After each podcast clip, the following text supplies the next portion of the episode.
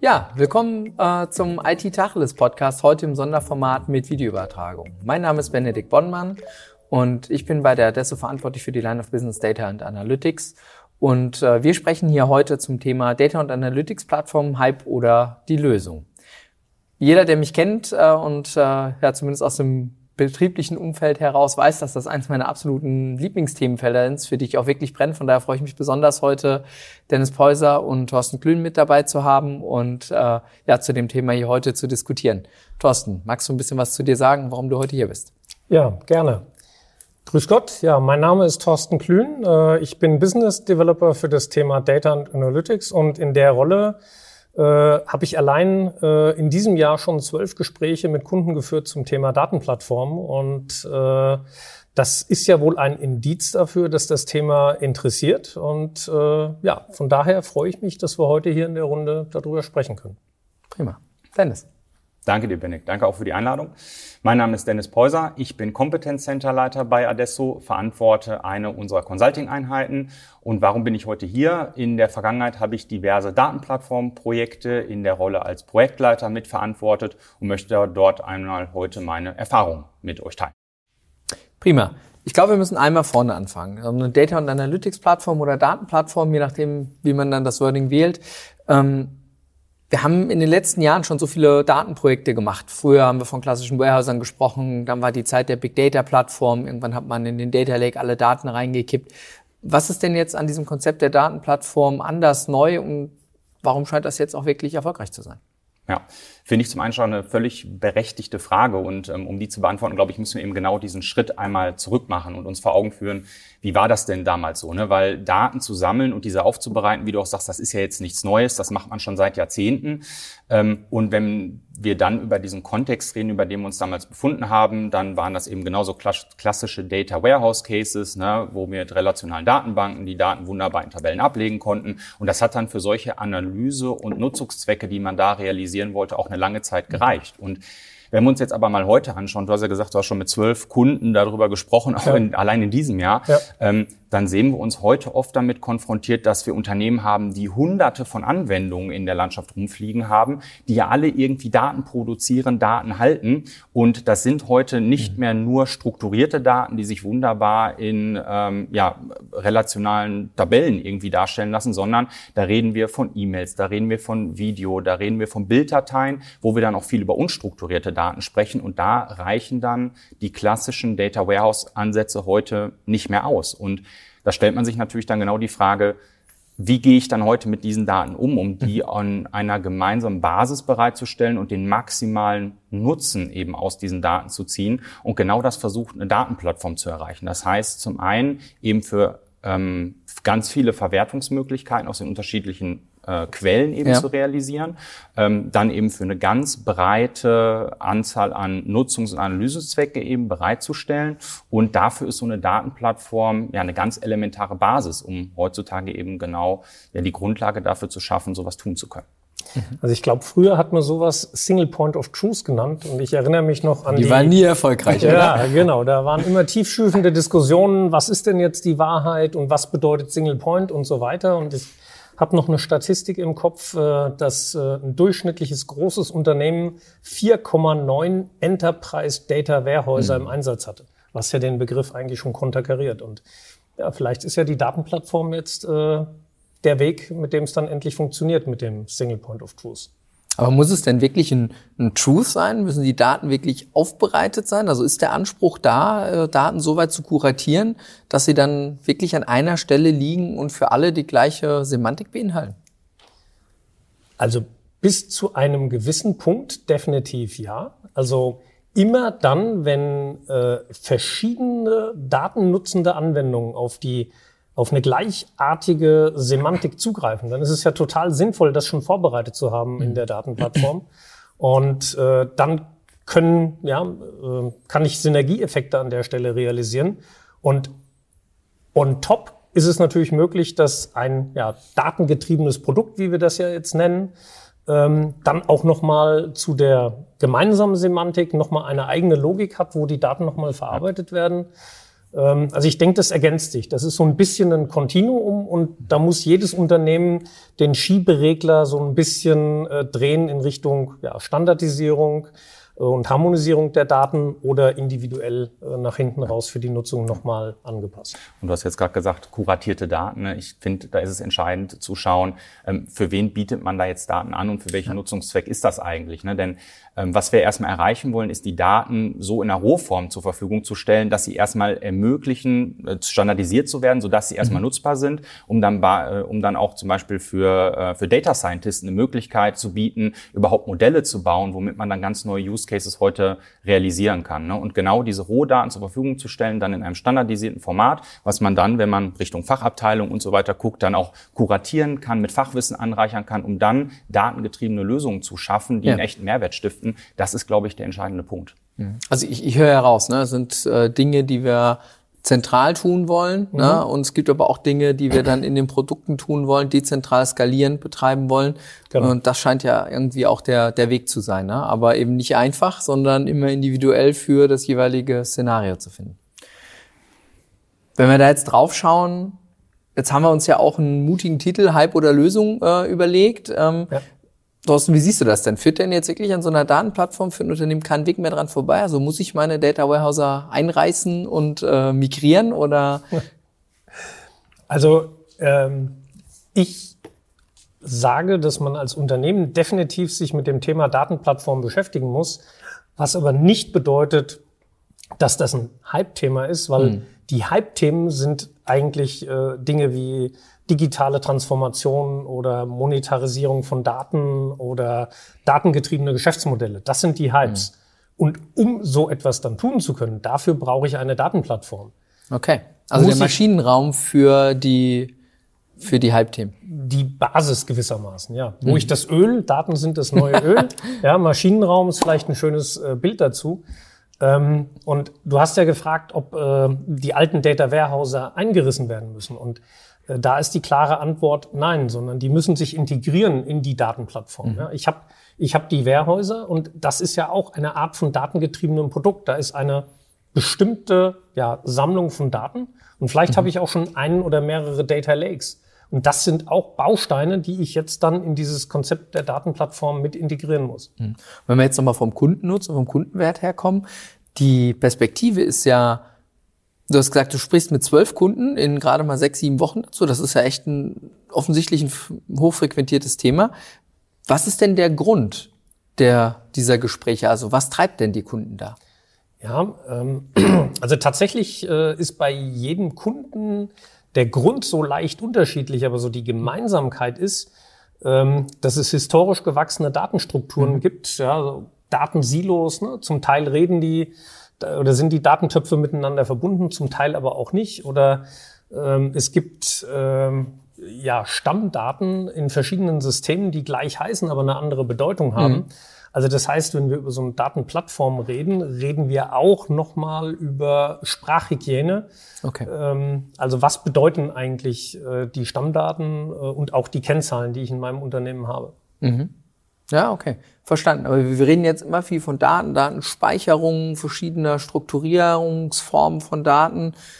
Ist das alles in der Plattform oder ich meine, Plattform suggeriert ja eigentlich, dass da mehr ist als äh, nur die Datenspeicherung. Gibt es da noch weitere Komponente, die dann auch vielleicht entscheidend für den Erfolg sind? Ja, definitiv. Also wie du auch sagst, ne, das sind unterschiedliche Komponenten, die dann ineinander greifen müssen. Und ähm, dann spreche ich auch immer gerne wirklich von einem ganzheitlichen Lösungsansatz. Mhm. Ne? Denn, denn nur in dieser Symbiose, in dieser Synergie der unterschiedlichen Dinge kann das dann auch funktionieren. Also dann reden wir nämlich auch über Prozesse, wir reden über Organisation, wir reden über Kompetenzen. Na, also vielleicht auch eine, eine Nummer konkreter, wenn wir über Prozesse sprechen, also wirklich Datenbewirtschaftungsprozesse, schauen wir uns natürlich eben wieder an, was gibt es heute schon, was wird heute schon gut gemacht, wo müssen wir vielleicht bestehende Prozesse anpassen oder vielleicht auch gänzlich neue Datenbewirtschaftungsprozesse dann auch schaffen. Mhm. Na, in Richtung Organisation, was braucht es denn ähm, vielleicht auch für neue Organisationseinheiten, die dann, wenn wir so eine Datenplattform mal eingeführt haben, sowas dann auch nachher weiter betreiben und dann auch im Bereich Kompetenzen, was brauchen wir denn auch an Fähigkeiten in der Organisation, um das dann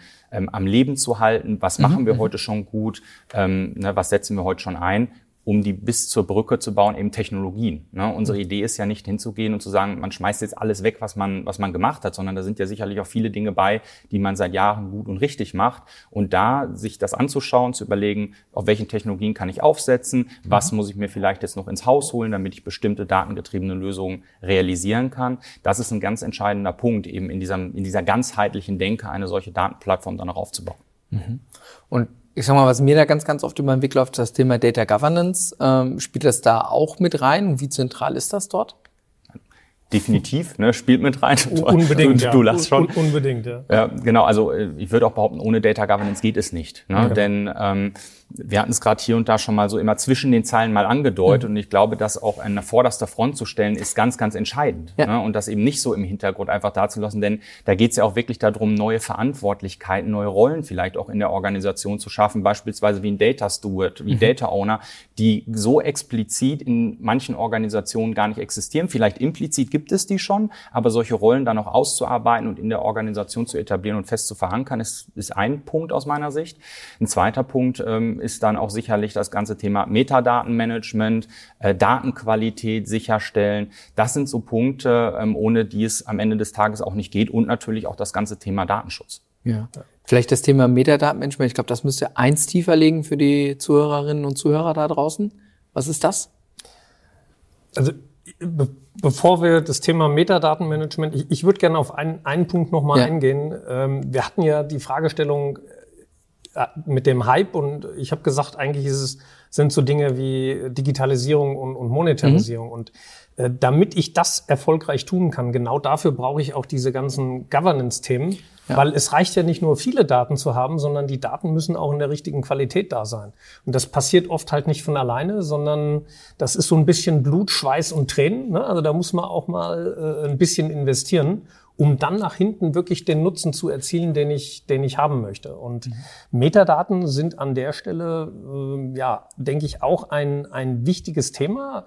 Also man kann sagen, Metadaten sind Informationen, oder Daten über Daten. Ja? Also das heißt, äh, habe ich jetzt ein Stammdatum, habe ich ein Bewegungsdatum und dann weiß ich schon, ein Bewegungsdatum ist veränderlich und ein ähm, Stammdatum bleibt in der Regel ja, über längere Zeit gleich. Also zum Beispiel eine Kostenstelle oder die Struktur, die Hierarchie äh, von, von Kostenstellen. Das ist relativ konstant, äh, also definitiv über einen Tag und mhm. bei den meisten Firmen auch über einen Monat und länger. Und ähm, mit diesen Informationen kann ich zum Beispiel Berechtigungen steuern. Ne? Mhm. Wer darf dann auf die entsprechenden Daten zugreifen?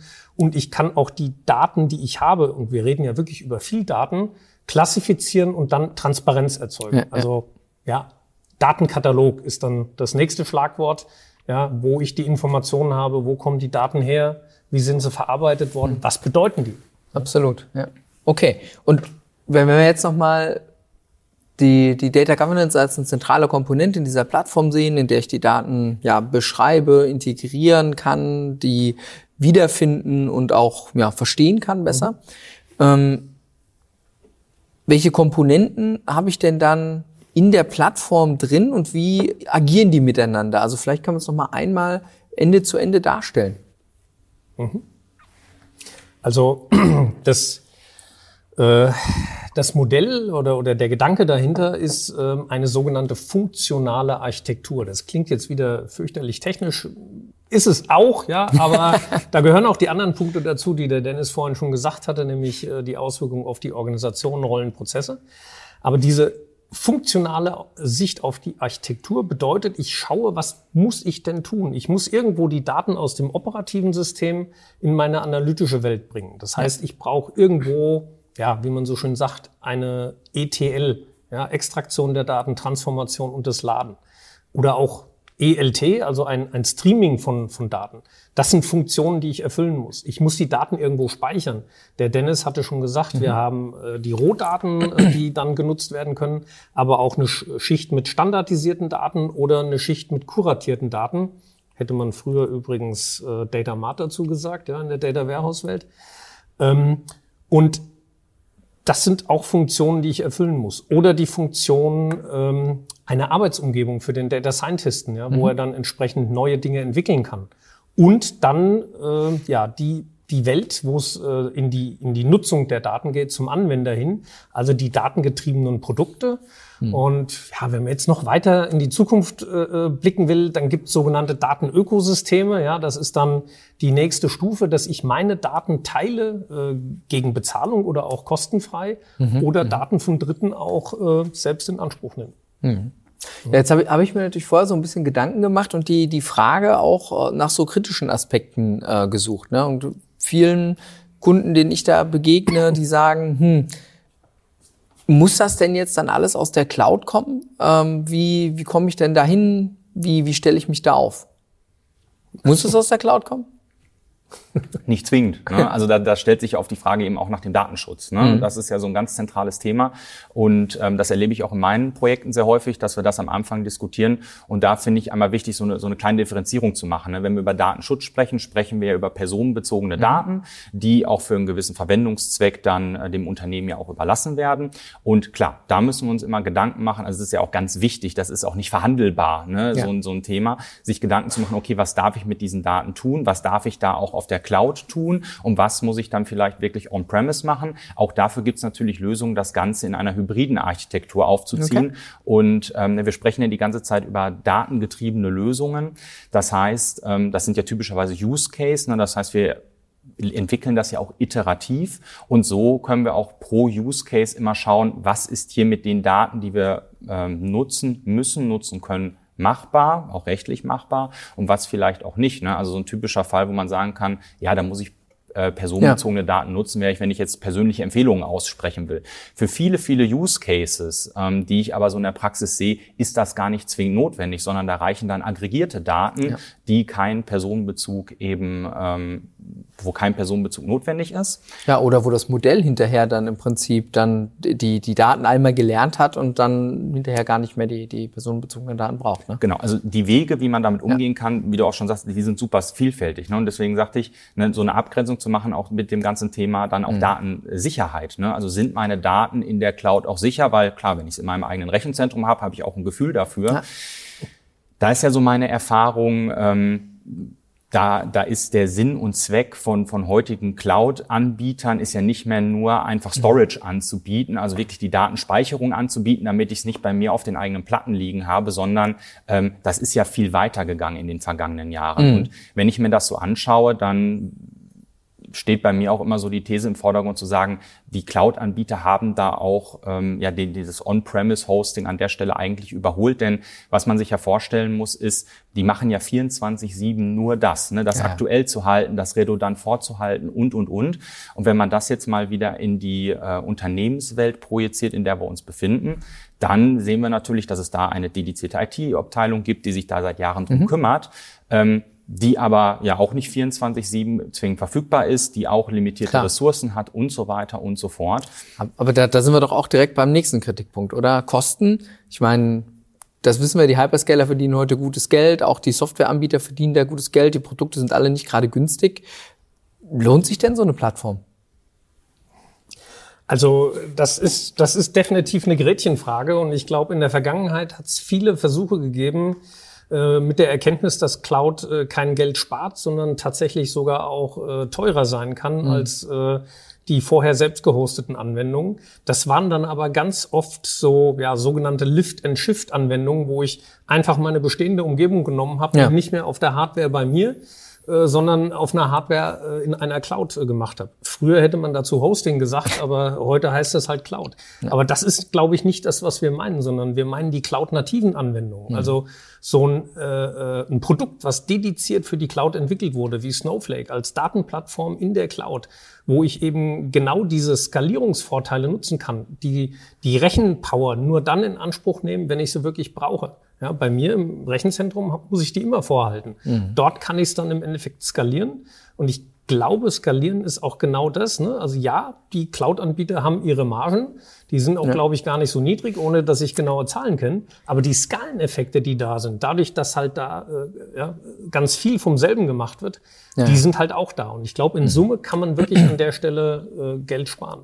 Ja, und jetzt nochmal Klartext. Ne? Wir sitzen ja hier bei IT Tacheles und äh, ich stelle jetzt einfach mal die Behauptung auf, in spätestens zwei Jahren wird es kein Data Plattform Projekt geben, in dem nicht die Cloud eine wesentliche Rolle spielt. Hm. Ja, es gibt sicher hybride Szenarien, aber äh, das funktioniert nur in der Cloud. Das, das glaube ich auch, habe ich auch schon äh, mehrfach so in den, in den Raum gestellt, ne? Äh, weil tatsächlich die Skalierbarkeit, der Speicherplatz günstig, das sind so unglaublich äh, ja, ausschlaggebende Argumente ähm, und auch die Weiterentwicklung äh, der genau. Themen dort. Ne? Ja, absolut. Okay, und wenn wir da jetzt drauf schauen, ähm, so Kunden haben ja aber keine grüne Wiese. Das ist ja nicht so, dass sie jetzt sagen können, oh geil, Datenplattform, das mache ich jetzt mal, sondern die haben Millionen investiert in Data Warehouse, Data Lake Lösungen und ähnliches. Habt ihr dafür eine Idee, eine Lösung? Wie, wie kann man das angehen? Ja. Genau, völlig richtig. Ne? Äh, eigentlich alle Kunden, mit denen wir starten, starten zumeist nicht eben auf der auf der grünen Wiese und ähm, na, wir haben ja gerade mal so die, die funktionale Architektur mhm. beschrieben und ähm, das Schöne, was das mitbringt, ist, wir können an den unterschiedlichen Stellen, wo dann auch gewisse Tools zum Einsatz kommen, natürlich immer A schauen, was gibt es zum Beispiel schon für Integrationswerkzeuge, um Daten aus unterschiedlichen Datenquellen zusammenzubringen. Ne, vielleicht gibt es da schon was, wenn es noch nichts gibt, dann ne, machen wir einen Auswahlprozess und suchen das geeignetste Tool an der Stelle dafür aus. Wir ähm, schauen uns an, was gibt es denn heute auch schon, um Dashboards zu erstellen, an Visualisierungslösungen. Und was ich damit sagen will, wir könnten das jetzt an ganz vielen unterschiedlichen Stellen durchgehen. Was ich damit sagen will, ist, ähm, wir versuchen natürlich eine Symbiose zwischen dem zu finden, was es heute schon gibt und was auch für diese Datenplattform zukünftig zuträglich sein wird und was wir vielleicht an unterschiedlichen Stellen dann auch ähm, noch neu mit an Bord schaffen müssen. Okay. Das, das heißt, langsam sich dem Thema nähern. Ähm und wie? Dann technologisch nähern, erst Technologieauswahl machen, vom Business Case her nähern? Ja. Meine Erfahrung ist, es braucht natürlich so eine gewisse Basis, auch eine, also mal eine, so eine Strategie, Strategie oder strategische Richtung, wo man mhm. damit hin will. Na, aber wir haben den Begriff ja vorhin schon einmal fallen lassen, also Use Case basiert. Ne? Mhm, es ist wichtig, absolut. da auf der einen Seite nicht so eine äh, Elfenbeinarchitektur aufzubauen, wo wir dann nachher sagen, irgendwie nach einer gewissen Zeit, oh ja, das bestätigt irgendwie die Thesen nicht, die wir gemacht haben. Und auf der anderen Seite nicht in diesen Aktionismus zu verfallen, ganz viele Use Cases umzusetzen mhm. und dann wie zu merken, dass, die, dass der Unterbau, ne, der Maschinenraum einfach nicht dazu passt. Ne? Natürlich muss man sich ein paar grundsätzliche Gedanken machen, ein paar Rahmenbedingungen und Eckpfeiler einfach auch in, in, in Boden rammen, um dann aber wirklich Use Case getrieben das ganze mhm. Thema weiterzuentwickeln, also, damit das nachher ja, auch solide steht. Ganz, ganz klar. Eine Datenplattform ist kein Selbstzweck und der Nutzen entsteht durch die Nutzung und deswegen ist der Use Case das zentrale Element und die Technologie muss sich dem unterordnen. Ich glaube, das war ein wunderschönes äh, Schlussstatement quasi. Ich glaube, wir könnten hier noch lange weiter diskutieren, weil es wirklich Unbedingt, ein virulentes ja. Thema ist. Ähm, ja, vielen Dank, Thorsten, vielen Dank auch, Dennis. Gerne. Danke dir. Ähm, hat mir viel Spaß gemacht und ja, weitere Informationen wie sowie Literaturtipps gibt's dann noch im Podcast in den Fußnoten und alles weitere auf www.adesso.de slash podcast. Vielen Dank.